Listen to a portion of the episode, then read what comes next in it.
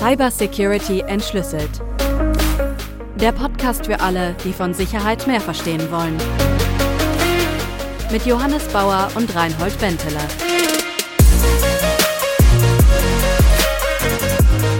Guten Abend, Reinhold. Hi, Johannes, grüß dich. Hey, du in unseren Folgen über Scam und über Hacker haben wir irgendwie ein bisschen schon drüber gesprochen, was passieren kann, wenn man gehackt wird. Das kann ja relativ schnell auch richtig teuer werden. Mm, ja, ja. Je nachdem, was halt so passiert, ne? Also, kennst du das Buch Blackout? Ja, doch, die kenne ich, tatsächlich. Ja. Ja, das ging vor einigen Jahren, ging das so rum, das hat dann jeder gelesen, das ist also voll die populäre Geschichte. Und also wenn wir von so Auswirkungen, von so Schäden sprechen, ne, also da wird ja dann eine komplette Infrastruktur und wird ein Land und ich glaube Europa lahmgelegt. Das ganze Grid geht da. Mhm, ja. Mhm. Genau, weil so ein Schaden verursacht wird in so einer Anlage, die dann eben entsprechend dafür sorgt, dass das ganze Grid zusammenfällt, ja. Wie beziffert man denn so einen Schaden? Gute Frage. Also, ich würde mal sagen, es gibt Sachen, die sehr naheliegend sind, oder? Also für, wenn ich jetzt dran denke, irgendwie, dass aus irgendeinem Grund ein Angreifer es in mein Online-Banking geschafft hat und Geld abzubuchen, dann ist es eigentlich relativ klar. Das mhm. ist dann der Betrag, ne? Also das ist so das Offensichtlichste. Aber dann gibt es natürlich auch indirektere Schäden. Also wenn wir dran denken, dass es Schadsoftware gibt, die sich per E-Mail weiterverbreitet von meinem eigenen Account und dann eben andere schädigen kann, dann wird es gleich mal komplizierter. Wie würdest du denn Verdienstausfälle oder so quantifizieren? Oh, das ist schwierig. Also Verdienstausfälle im Sinn, dass ein Unternehmen nicht mehr weiterarbeiten kann oder nicht mehr weiter produzieren kann für, keine Ahnung, zwei, drei, vier Wochen. Übrigens hier in der Region vor kurzem passiert nicht mit einem Unternehmen, sondern einem Krankenhaus die dann eine ganze Weile lang eine bestimmte Abteilung eben nicht weiter betreiben konnten. Und Verdienstausfälle, naja, also die könnten natürlich sagen, okay, wir haben pro Monat die und die Einnahmen und die haben wir jetzt nicht mehr. Könnten wir jetzt sagen, okay, dieses Geld müsste erstattet werden dann von der Versicherung. Wie ist es denn bei einem Krankenhaus, wenn ein Patient stirbt wegen einem Cybervorfall? Wenn jetzt, ein, mhm. was weiß ich, ein Defibrillator gehackt wird und deswegen stirbt einer, mhm. wie quantifiziert man das dann? Boah, gute Frage. Da kommen wir jetzt, glaube ich, so ins Versicherungsrecht, wo ich mich nicht so auskenne. Aber ich denke, diese Fragen wurden ja auch schon über andere Versicherungen beantwortet. Also, wenn ich jetzt zum Beispiel einen Autounfall verursache, bei dem jemand zu Tode kommt, also ein Dritter ein, äh, geschädigt wird, ich denke mal, da wird es bestimmte Summen geben, die da ausgezahlt werden. Hm, ja, wahrscheinlich. Also ich weiß es auch nicht. Ich finde es nur tatsächlich spannend, drüber nachzudenken. Und von dem Reputationsschaden haben wir ja noch gar nicht gesprochen, ne? Richtig. Also das kann natürlich auch ganz großes Problem sein. Ne? Also wenn eine Firma dafür bekannt wird, dann, dass sie angegriffen wurde, dass Werte beeinträchtigt wurden, die man eventuell bei der Firma dann hatte oder bei einer Bank oder sowas. Also dann vertraue ich zum Beispiel dieser Bank nicht mehr wirklich, wenn sie ihre IT nicht im Griff hat. Wenn es ein entsprechender Vorfall ist, wo ich sage, okay, das ist jetzt echt kritisch, das hätten sie eigentlich auch vermeiden können. Findest du, das hat sich irgendwie in der letzten Zeit geändert? Weil ich habe irgendwie so den Eindruck, also das war auch immer meine Meinung, ja, wenn so eine Firma, deren primäres Gut irgendwie Vertrauen ist, wie so ein Dienstleister, der zum Beispiel digitale Zertifikate ausstellt, wenn da einmal das Vertrauen weg ist, dann ist es weg. Aber irgendwie habe ich das Gefühl, die sind so ein bisschen wie Unkraut und irgendwie, da wächst ein bisschen Gras über die Sache und dann erinnert sich keiner mehr dran. Mhm. Was ist denn da dein Eindruck? Kann ich schwer sagen. Also tatsächlich, wenn es ums Erinnern geht, könnte ich dir jetzt auch nicht spontan sagen, ja, die und die Firma ist mir besonders negativ aufgefallen in letzter Zeit. Ich meine, wir hatten in unserer Folge über die Zertifikate, hatten wir auch schon darüber gesprochen, welche Probleme das dann äh, eben geben kann bei Zertifizierungsstellen, die da äh, nicht gut mit den Daten umgehen, mit diesen vertraulichen Daten, mit diesen zu schützenden Daten. Aber die gibt es inzwischen nicht mehr. die wurden übernommen. Die Unternehmen gibt es nicht mehr? Ja, genau. Das war ja damals diese Zertifizierungsstelle, die meines Wissens ihre Zertifikate nicht richtig geschützt hat, wenn ich das richtig erinnere, die dann so negativ dastanden, dass es keinen Sinn gemacht hätte, dass sie ihre Geschäfte fortführen. Ja, ich meine, die Frage ist halt, was macht man da dagegen? Also ist es jetzt einfach so naturgegeben, dass man quasi damit rechnen muss, dass man halt gehackt wird und dass dann halt einfach Kohle weg ist oder Daten weg sind? Und was nützt eigentlich, und das ist ja das Thema von der heutigen Sendung, so eine Cyber-Security-Versicherung? Also, mhm. wo ist die vielleicht sinnvoll? Was sind da möglicherweise die Haken? Und das wollten wir uns heute einfach mal ein bisschen näher angucken, weil ich auch aus meinem Familienkreis genau auch die Frage gestellt bekommen habe, taugt das eigentlich was oder nicht? Und ich finde es halt eine ganz spannende Fragestellung, die man jetzt gar nicht so einfach beantworten kann. Ich glaube, das ist äh, wie immer bei allen Arten von Versicherungen. Ne? Also es gibt so Pflichtversicherungen, die wir nun mal haben müssen. Wenn wir mit einem Auto im Straßenverkehr teilnehmen müssen, brauchen wir die Haftpflichtversicherung. Aber dann gibt es natürlich so optionale Versicherungen. Ne? Also was denke ich immer, was ist die Eintrittswahrscheinlichkeit von einem Schadensfall und inwiefern lohnt sich dann eine Versicherung? weil du gefragt hast, ist es Natur gegeben, dass irgendwie irgendwann mal sowas auftritt? Hm. Im Prinzip müssen wir schon damit rechnen. Also, dass irgendwo mal eine Sicherheitslücke sein kann, die ich nicht mehr schnell genug gepatcht kriege, weil vielleicht kein Patch da ist oder sowas, also Zero Day. Lücke, der ich ausgesetzt bin, damit muss man schon im Prinzip rechnen. Und jetzt ist halt die Frage, finde ich, könnte eine Cyberversicherung diesen Schaden abdecken? Würde sich das lohnen? Oder gibt es andere Mittel, um dieses Risiko zu minimieren? Dass mhm. ich sage, okay, es lohnt sich eben nicht, diesen Invest zu tätigen für eine Cyberversicherung. Naja, also was heißt lohnen?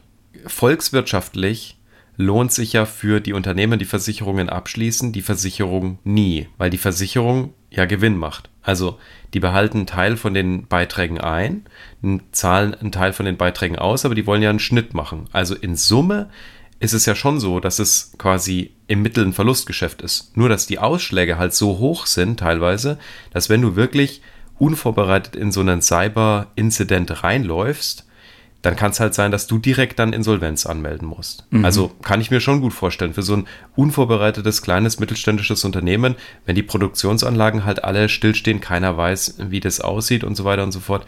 Die Frage ist halt, kriegt man das auch irgendwie anders gehandelt? Also mhm. muss ich jetzt quasi eine Versicherung abschließen? Ist das Pflicht? Und auch, was ich ganz spannend finde, was macht eigentlich die Versicherung im Schadensfall? Ja, also mit dem unvorbereitet sagst du ja was ganz Wichtiges. Ne? Also eine Firma ist unvorbereitet und es trifft sie der Schlag, sie werden angegriffen und es entsteht ein Schaden. Das Problem ist ja, also wenn wir jetzt in die Versicherungsbedingungen reinschauen, steht ja eigentlich nicht drin, du darfst unvorbereitet sein, sondern es steht ja im Gegenteil drin, ey, also um diese Versicherung wirklich in Anspruch nehmen zu dürfen, musst du auch einiges leisten. Und das mhm. ist nicht wenig. Also ich weiß nicht, ob dir das auch aufgefallen ist.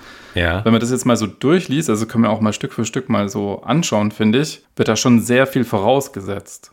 Und dann stellt sich mir wiederum die Frage, wenn so viel vorausgesetzt wird und ich da schon so viel tun muss, so viele Häkchen abhaken muss, an Vorbereitungen, an Schutzmaßnahmen und so weiter, lohnt sich die Versicherung dann überhaupt noch? Voll spannend. Also wir sind auch beide gut vorbereitet. Wir haben uns unabhängig voneinander, ja, das glauben die Leute immer nicht, dass wir auch spontan hier miteinander sprechen.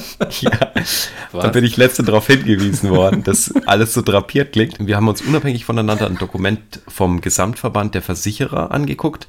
Das ist ein 40-seitiges PDF, in dem es quasi sag ich mal, um das ganze Kleingedruckte geht. Und eigentlich bei den Versicherungen, ne, wie immer, ist das Kleingedruckte das, was das Wichtige ist. Ja? So, und das haben wir uns mal genüsslich bei einem Kaffee irgendwie zu Gemüte geführt. Und voll spannend, weil das ist nämlich genau auch der Punkt, bei dem bei mir sofort die Alarmglocken angegangen sind. Mhm. Nämlich die vom Versicherten erwarteten Leistungen, die der bringen muss. Genau, die sogenannten Obliegenheiten. Mhm. Und nochmal der Hinweis, das ist wirklich nicht geskriptet oder so, wir haben uns nicht abgesprochen, nur um das mal klar zu machen. also, steig mal da mal ein.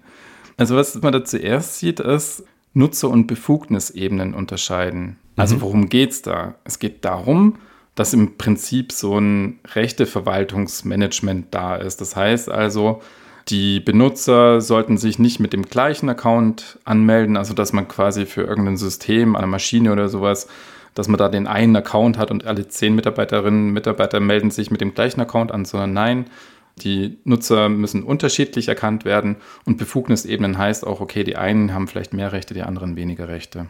Genau, und das heißt zum Beispiel aber auch, dass zum Beispiel ein normaler Benutzer jetzt nicht notwendigerweise als Administrator auf seinem eigenen PC unterwegs sein darf. Also das ist vielleicht auch was, was man in einem kleinen mittelständischen Unternehmen öfter antrifft, dass, naja, es ist halt wichtig, dass ich mir selber vielleicht Software installieren kann. Wenn man das aber dann so konfiguriert, dass es da, sage ich mal, nur einen Account gibt, der Administrator-Privilegien hat, dann hat man diesen Punkt schon verletzt. Und man muss ja auch immer dazu sagen, also was heißt es in letzter Konsequenz? Also die Versicherer, denen ist es ja wurscht, ob du das machst, solange es nicht zum Versicherungsfall kommt.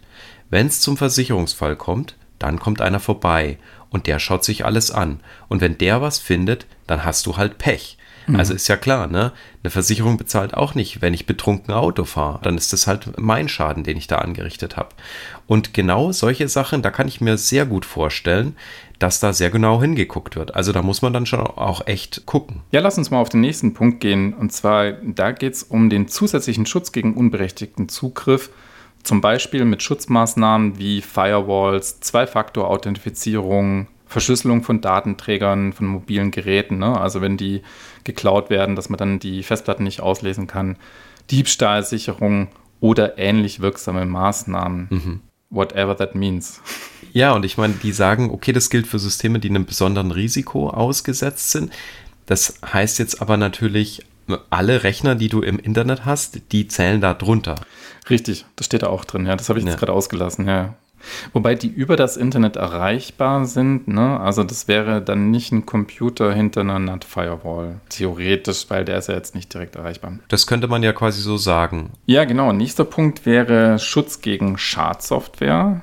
Also sprechen da von Virenscannern, Application Firewall, ähnlich wirksame Maßnahmen. Also dieses ähnlich wirksame Maßnahmen kommt öfter. Mhm. Ja, das ist natürlich ganz spannend. Ne? Also die Gesellschaft der Versicherer, die haben da offensichtlich, die halten Virenscanner für besser als wir.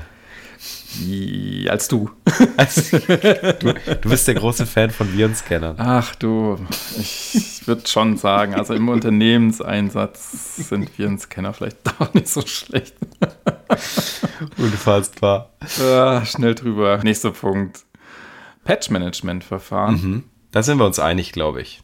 Ja, auf jeden Fall. Also das haben wir schon oft gesagt. Ne? Mhm. Ne? Also so schnell wie möglich Sicherheitsupdates installieren. Mhm. Ist aber auch nicht trivial in einem Unternehmen. Muss man eben auch so erstmal aufgesetzt haben. Bedeutet ja. zum Beispiel auch, also es sind ja nicht nur die Basisdienste, sage ich jetzt mal, also Server und ja, das Windows oder die, die, die, das Betriebssystem auf den Clients oder auf den Handys, sondern es geht ja dann eben auch um die Applikationssoftware, die man drauf hat. Also vielleicht von Anlage XY hat man hier eine Software. Da muss man auch dafür sorgen, da wird man wahrscheinlich keine automatischen Updates bekommen, sondern muss dann vielleicht manuelle Maßnahmen oder organisatorische Maßnahmen einziehen.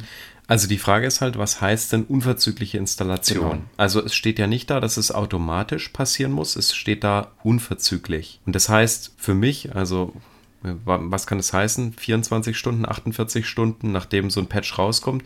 Also ich würde mal sagen, kleiner zwei Wochen. Ja, das kann mit Sicherheit dann nicht mehr als unverzüglich gelten.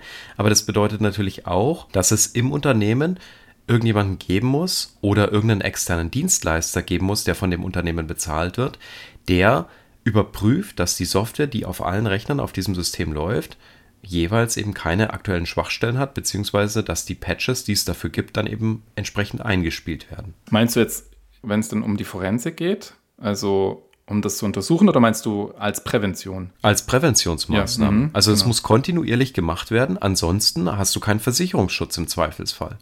Also wenn du gehackt wirst und da ist eine alte Version von, keine Ahnung, Windows oder eine alte Version vom, was weiß ich, Acrobat Reader drauf, dann ist es, so wie ich dieses Dokument lese, nicht notwendigerweise Bedingung, dass dieser nicht installierte Virenscanner ursächlich für die Schwachstelle war, sondern der Versicherungsdienstleister kann sich dann auch weigern, einfach grundsätzlich seine Versicherungsleistung zu erbringen. Also das ist ja diese Sache mit die vorvertragliche Anzeigepflicht, die du hast oder beziehungsweise deine vertraglichen Obliegenheiten. Wenn du denen widersprichst, kann der Versicherer von der Versicherung einfach zurücktreten und sagen, mhm. ja. Also mir wäre übrigens dieses unverzüglich auch viel zu schwammig. Also das, das wäre mir viel zu riskant, da mhm. äh, das dazu sagen, ja okay, den vertrage ich ein, weil Am Ende kommen die und sagen, naja, sechs Stunden ist unverzüglich. Hm. Da hast du ein Problem, ja. Also es ist halt nicht richtig spezifiziert. Es ist auch die Frage, also willst du es hart spezifizieren? Es gibt mit Sicherheit hm. auch, also wenn du die Frist zu kurz machst, dann geht es nur durch automatisierte Einspielung von Patches. Aber das ist ja bei vielen Gerätenschaften möglicherweise gar nicht möglich. Also wenn ich jetzt mhm. zum Beispiel denke an so einen Mittelständler, der irgendwas fertigt, irgendwelche Metallbearbeitung, dann gibt es da sicherlich irgendwelche CNC-Fräsen, die im Netzwerk hängen und die jetzt nicht automatisiert Patches bekommen und auch vielleicht nicht bekommen sollen. Also ich meine, das ist ja dann wiederum die andere Seite. Also wenn du so ein Patch automatisch einspielst und dann steht deine Produktionsanlage still, hat der Versicherer natürlich kein Problem mit, aber du als Unternehmer natürlich schon. Ja, kommen wir noch zu dem Punkt, den Sie auch nennen, also mindestens wöchentlicher Sicherungsprozess, physisch getrennt aufbewahrte Datenträger, ne, also klar, Originale, Duplikate nicht gleichzeitig zugreifen. Also das sind Standard, ist ein Standardvorgehen. Ne, mm, würde ich gar nicht so sagen. Also das fand ich auch einen spannenden Punkt. Also es geht um Backups. Ne? Mhm. Du musst nicht nur quasi deine Daten gesichert haben, sondern es geht um die kompletten Systeme zum einen und dieser Sicherungsdatenträger hat physisch getrennt aufbewahrt zu werden. Also es so ein Cloud-Backup mhm. ist nicht ausreichend. Das genau. ist ja auch relativ üblich, dass man irgendwie in die Cloud sichert. Das reicht hier aber nicht. Und dann muss sichergestellt werden, dass im Versicherungsfall auf Originale und Duplikate nicht gleichzeitig zugegriffen werden kann oder diese manipuliert oder zerstört werden können.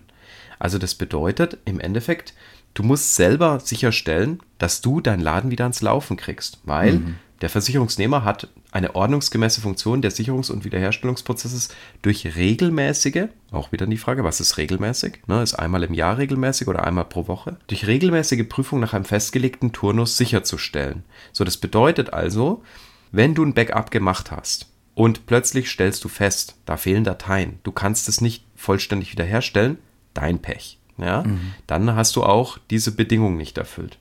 Und im Endeffekt auch ne, dieses Backup, das auf physisch getrennten, ja, nicht zerstörbaren Datenträgern sein soll, ja, weil die irgendwie separat ganz wichtig gelagert werden und so, das darf auch nicht älter als eine Woche sein. Das ist natürlich so eine krasse Klausel, mit der sich ein Versicherer absichert, dass der Schaden maximal der Schaden einer Woche sein kann. Mhm. Weil im Zweifelsfall wird der nämlich immer sagen, okay, pass auf, du hast irgendein Cyber-Inzident, spiel dein Backup wieder ein. Das ist ja. Schritt 1. Alles ausschalten, Backup wieder einstellen. Das hast du ja. Und wenn du das nicht hast, tja, na, dann hast du Pech. Mhm. Na, das hast du doch, doch zugesichert, dass du es hast. Mhm. Also, das ist meines Erachtens nach, also wenn ich mir den schwarzen Versichererhut aufsetzen würde, würde ich genauso argumentieren. Und ja, ich glaube, du kannst unheimlich viele Unternehmen krass reinreiten. Und ich glaube, bei diesen Bedingungen, da findest du eigentlich überall was. Also das nicht hundertprozentig ist oder wo du zumindest, na, ich meine, sagen wir mal so, die Frage ist, wer will einen Rechtsstreit mit einer Versicherung führen? Die Versicherung, die sitzt halt am längeren Hebel. Ne? Also mhm. die ist vermutlich besser mit finanziellen mhm. Mitteln ausgestattet als so ein durchschnittliches Unternehmen. Also die Frage ist, ne, wenn die sagen, okay, pass auf, wir haben hier einen Gutachter und der sagt, du hast hier deine Pflichten, deine Obliegenheiten verletzt, Kannst du dir das überhaupt leisten, da zu widersprechen? Wahrscheinlich sollte man die Rechtsschutzversicherung nicht bei der gleichen Gesellschaft haben wie die Cyberversicherung. Aber selbst wenn ich zwei verschiedene Versicherer habe, glaubst ja. du, die eine Krähe hackt der anderen ein Auge aus? Also ich meine, das sind doch die Versicherer, das sind doch Buddies, Buddies, oder? Das sind doch alle, die sind doch hier. Meinst du nicht? Meinst du, die sind so kompetitiv? Du ja, kannst über eine Rechtsschutzversicherung deine Versicherung Klar. verklagen? Ja, ja. Also, aber was hältst du denn allgemein von diesen Obliegenheiten? Also, die fand ich auch sehr spannend. Naja, also da ist jetzt nichts drin, wo ich sage, so ein Quatsch. Also anders gesagt, das, was da alles drin steht, sind so, würde ich sagen, so die Grundpfeiler, die ich als Unternehmen, das in irgendeiner Form digital unterwegs ist und vielleicht auch noch im Internet unterwegs ist oder sowas, sowieso erfüllen muss. Und jetzt lassen wir mal den Virenscanner außen vor. Aber e-, eben alles, was da jetzt drin steht, ist ja absolut sinnvoll. Mhm. Ich frage mich halt nur, wenn ich das alles erfüllt habe und vielleicht auch noch ein bisschen mehr, ne? also wir haben schon Folgen über Grundschutz und was ich was so gehabt, über solche Themen, brauche ich denn dann noch eine Versicherung? Also wie hoch mhm. ist denn dann noch die Wahrscheinlichkeit, dass mir tatsächlich was passiert? Naja, es kann immer was passieren, du weißt nie. Also ich weiß jetzt nicht, es steht zum Beispiel was mit physischem Schutz drin. Das ist mir jetzt nicht so wirklich aufgefallen. Also, dass ich quasi auch, keine Ahnung, das typische Ding mit einem USB-Stick ran an den Computer und äh, dann wird da was gestartet. Aber das könnte man wahrscheinlich durch bestimmte Klauseln auch einschränken, diesen Angriffsvektor. Es kann trotzdem was passieren. Ja. Und für alle, glaube ich, die halt dann sagen, okay, das erfülle ich alles und da bin ich mir eigentlich relativ sicher und ich sehe trotzdem ein Risiko, ist halt die Frage, ob sie dann diese Beiträge für eine Cyberversicherung ausgeben wollen, weil sie sich davon erhoffen, für den Fall, dass doch was passiert, wird es dann halt gezahlt. Also ich finde es voll spannend, weil nicht geskriptet und ich bin nach dem Lesen von diesen Dokumenten zu exakt demselben Schluss gekommen. Mhm. Also zum einen, mein Takeaway ist, du brauchst jemanden, der sich gut mit Cybersecurity auskennt. Also entweder du hast einen externen Partner, der Consulting macht, der dir das sagt, weil das ist halt für manche Leute einfach eine Fremdsprache, dieser Cyberlingo, der da drin steht. Und der steht ja auch nur im Kleingedruckten drin. Also in diesen ganzen Sheets, ich habe mir auch mehrere Dinger von Versicherern angeguckt, da steht ja gar nicht drin, um was es eigentlich geht. Du musst echt ins Kleingedruckte gehen. Und dann genau dasselbe Takeaway, auf das bin ich auch gekommen. Wenn du das wirklich machst, dann machst du gute und richtige und wichtige Maßnahmen zur Verbesserung der Cybersicherheit und dann ist die Wahrscheinlichkeit von einem Incident extrem klein. Plus, wenn du eh schon Backups machst wöchentlich, dann kannst du auch die Recovery nach einem Incident leisten. Wenn du es nicht machst, dann zahlt deine Versicherung nämlich eh nicht. Also du musst so oder so machen. Und das sind schon gute Tipps eigentlich. Denke ich auch. Und jetzt finde ich es interessant und da würde ich gerne auch noch mit dir drüber sprechen. Was ich jetzt gesehen habe bei Versicherungsgesellschaften, die das, diese Cyberversicherung für Unternehmen anbieten, die kommen meistens noch mit mehr. Also was in diesem Umfang von dieser Versicherung ist. Also nicht dieses stupide, sage ich jetzt mal, hier, das sind die Bedingungen und dann und dann zahlen wir, sondern da gibt es ja dann noch mehr. Hier, du kannst unsere Experten in Anspruch nehmen, du kannst eine 24-7-Hotline anrufen im Fall von einem Security-Incident. Geht bis dahin, was ich auch gesehen habe, du kannst beispielsweise die Dienste von einem Drittanbieter in Anspruch nehmen, die dann dein Netzwerk monitoren, also die von außen im Prinzip dann dein internes Netzwerk überwachen, weil sie wahrscheinlich irgendwelche Komponenten reinhängen und ähm, eben Anomalien oder sowas erkennen. Und, und da wird es interessant, finde ich. Und ich bin da so zwiegespalten. Einerseits finde ich sehr gut, wenn man im Prinzip mit so einem Produkt kommt und dann auch sagt, okay, zusätzlich biete ich eben auch noch an, dass ich euch auf den richtigen Weg bringe, sage ich mal so. Ja, also dass ich mhm. euch berate, wie ihr es richtig macht. Auf der anderen Seite begebe ich mich dann natürlich noch mehr in Abhängigkeit. Mhm. Also, ah, da sind meine Experten, die rufe ich immer an, da ist das Unternehmen, das mein Netzwerk überwacht und so weiter. Dafür bezahle ich auch. Ne? Mhm. Also bin so ein bisschen hin und her gerissen, wie ich das finde. Also ich kann tatsächlich auch nicht beurteilen, was davon ist jetzt reines Upselling. Ja, mhm. oh, wir haben hier jetzt quasi, wir betreiben hier ein SOC, ein Security genau. Operations Center. Habe ich nämlich auch gesehen als Dienstleistung. Und wie viel Ahnung haben die dann wirklich? Also wie gut ist es dann, wenn du sie wirklich brauchst? Das kann man, finde ich, extern ganz schwer beurteilen. Die Unternehmen, mit denen die da verpartnert sind, teilweise habe ich welche gesehen, die kenne ich gar nicht. Also die sind mir überhaupt kein Begriff gewesen na, die werden da irgendwie zusammenarbeiten mit auch wieder externen Dienstleistern. Das wird der Versicherer ja nicht selber stemmen. Und da ist es natürlich dann maßgeblich davon abhängig, wie gut sind die Leute, die dort arbeiten. Mhm. Was ich noch wichtig finde als einen weiteren Punkt ist die Unabhängigkeit von den Gutachtern dann, also die Forensiker und so weiter, die dann da reingehen und das tatsächlich untersuchen. Ich würde es mal so annehmen, dass es auch unabhängige Expertinnen, Experten sind, die sich das dann anschauen und nicht welche von der Versicherung. Weißt du, wie ich meine? Weil da würde ich dann auch sagen, hm, könnte Schwierigkeiten machen. Moment, aber die Versicherung bezahlt den Forensiker. Und der ist natürlich schon auch damit beauftragt, mhm. Spuren zu sichern, die darauf hindeuten, dass du als Versicherungsnehmer möglicherweise deine Vertragspflichten verletzt hast. Aber das ist dann unabhängiger, oder? Naja, wie unabhängig ist das, das denn? Ich meine, hm. wie unabhängig bist du von deinem Unternehmen? 100 Prozent. also ich meine, ich möchte da ja nichts unterstellen, aber ne? Ja. Jetzt haben wir über Cyberversicherungen für Unternehmen gesprochen. Was es ja auch gibt, sind die Cyberversicherungen für Privatpersonen. Da gibt es so, was haben wir da gefunden? Von Verbraucherzentralen gab es da so Artikel, die davon eher abgeraten haben. Und ich muss aber auch ehrlich sagen, bei der Recherche nach Versicherungen für Privatpersonen habe ich nicht wirklich was gefunden. Hm. Ja, also ich glaube, wenn es das gibt, dann ist es irgendwie so ein Fringe-Produkt. Ich glaube, da wird es aber auch ganz schwer. Ich meine, nach deutscher Rechtsprechung muss ja ein Schaden entstehen, damit ein Versicherungsdienstleister einspringt. Und im privaten Bereich sind es ja oft ideelle Werte, die da verloren gehen. Also wenn jetzt die ganzen Babybilder von meinen Kindern gelöscht werden, mhm. da ist der Schaden laut Gesetzgeber exakt null. Das ist halt mein Pech, ne? Die sind halt weg. Aber die hätte ich ja eh nicht verkaufen können. So das Argument quasi, mhm. ne? Oder verkaufen wollen. Und das bedeutet, also ich äh, kann mir schwer vorstellen, was da der Schaden sein soll, der da tatsächlich im Privatbereich entsteht, der ersetzt werden kann oder beziehungsweise. Ja, ich glaube, wir hatten es ganz am Anfang oder ich habe es genannt, dass du halt zum Beispiel unabsichtlich Viren weiter verbreiterst und dadurch einen Schaden anrichtest. Ne? Also das ist ja dieser Haftpflichtfall. Also ich verursache einen Schaden. Oder ich meine, da war auch in den Artikeln die Rede von Mobbing, also Opfer von Cybermobbing und dass das dann eben in den Rahmen von der Krankenversicherung dann eben fallen könnte. Also die Hinweise, die waren eben die, macht auf jeden Fall Sinn, sich die Bedingungen der Versicherungen anzuschauen, die man bereits hat. Also jetzt eine Haftpflicht, eine Hausrat, ein Rechtsschutz, eine Krankenversicherung oder so. Wobei Krankenversicherung würde ich jetzt eher ausschließen.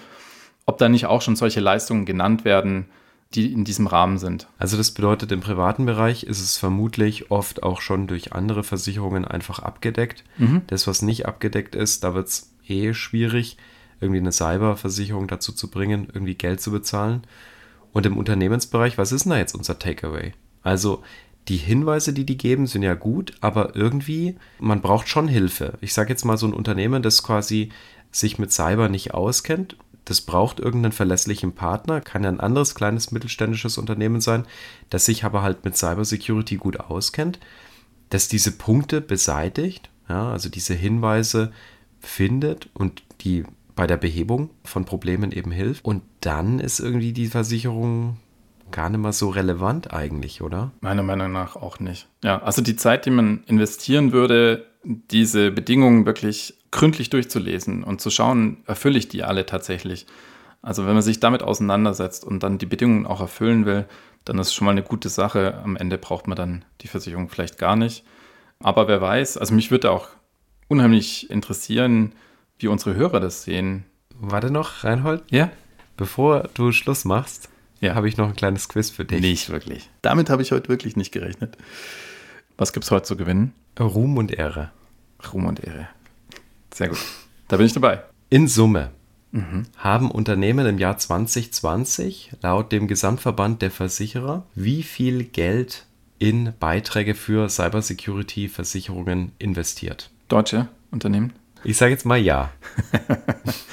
ähm, also wirklich dedizierte Cyberversicherungen. Mhm. Ich würde sagen, das war nicht viel, weil es mir jetzt wirklich so unpopulär vorkam, diese Versicherungsform. Deswegen sage ich, in 2020 haben die Unternehmen 50 Millionen Euro dafür ausgegeben. Boah, super falsch. Eieiei, also Rum ist schon mal weg. Vielleicht gibt es noch Ehre. Es waren 106 Millionen Euro. Naja. Und ein Jahr später, im Jahr 2021, wie viel war es da? Mehr. Dann waren es da 150. 178 Millionen. Okay. Also hat sich fast verdoppelt. Ach, auch, was. auch ganz spannend. Und im Jahr 2021, ne, 178 Millionen Beiträge sind eingesammelt worden. Wie hoch in Prozent war denn die Auszahlungssumme von diesen 178 Millionen Euro für Schadensfälle? 10 Prozent. Oh, Reinhold. Oh. schon wieder falsch. Das ist schon, das ist schon. Was? Es waren 123 Prozent. Also die Versicherer haben erstmalig, sage ich mal, 20 Prozent mehr in Schadensummen ausgezahlt, als sie eingenommen haben. Also haben Verlust geschrieben. Das war 2021 war da das erste Jahr. Oh. Weil die Schäden so groß waren. Das heißt natürlich, klar, die sind ja nicht doof. Mhm. Das ist für die jetzt gerade noch so ein Testballon, aber die werden danach regulieren. Also das heißt, Beiträge werden ordentlich nach oben gehen oder die werden einfach strenger werden, wo sie auszahlen. Es hört sich in Summe tatsächlich auch nicht wirklich viel an. Also wenn man bedenkt, die ganzen deutschen Unternehmen und dann diese Summe, die ausgegeben wird für Cyberversicherung, ist, glaube ich, nicht viel äh, so runtergerechnet. Aber krass, okay, das ja interessant. Gibt es noch eine dritte Frage? Oder? Das waren drei Fragen. Ah, Ach, und stimmt. du hast eigentlich alle falsch beantwortet. Das heißt, Ruhm Ehre. Und Ehre Und was war der dritte? Okay, nee. Okay. Ja, tut mir echt mega leid. Ja, ich bin enttäuscht. Aber es war eine wunderbare Folge. Heute mal nicht so technisch. Dafür ein Thema, das wirklich interessant ist, finde ich. Cool, dass wir darüber gesprochen haben. Uns würde sehr interessieren, wie eure Erfahrungen mit Cyberversicherungen sind. Also habt ihr die in euren Unternehmen oder privates schon mal gesehen beim Abschluss von einem Handyvertrag, ob, ob da irgendwie sowas dabei war oder so? Schreibt uns gern an mail at cybersecurityentschlüssel.de und wenn euch die Folge gefallen hat, dann lasst uns gerne eine Bewertung da. Wir freuen uns über jegliches Feedback. Alles klar, dann würde ich sagen, Hannes, noch einen schönen Abend. Reinhold dir auch. Mach's gut. Bis dann. Ciao. Ciao.